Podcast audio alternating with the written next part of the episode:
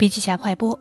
笔记侠的专栏被我们忽略的好书，旨在发现那些被我们忽略的、遗忘的好作品，启迪创业管理的思想。今天给大家介绍被我们忽略的第一本好书《人有人的用处》，作者维纳。维纳的世界观对于我们认知如今和未来更新迭代版本的互联网时代都会有借鉴意义。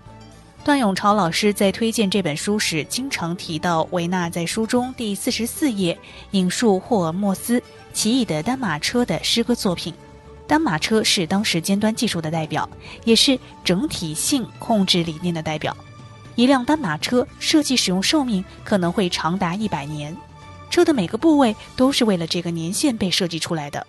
当它坏了的那一刻，所有的地方是一起坏掉的。不存在一个地方比另外一个地方更加坚固的情形。这种整体论反映的刚刚好、恰当性的方法论贯穿全书。凯文·凯利在《其《失控》一书当中，曾经将维纳的控制论总结为：当所有变量都是紧密相关时，如果你能最大限度地控制其中一个变量，那么你就可以间接地控制其他所有变量。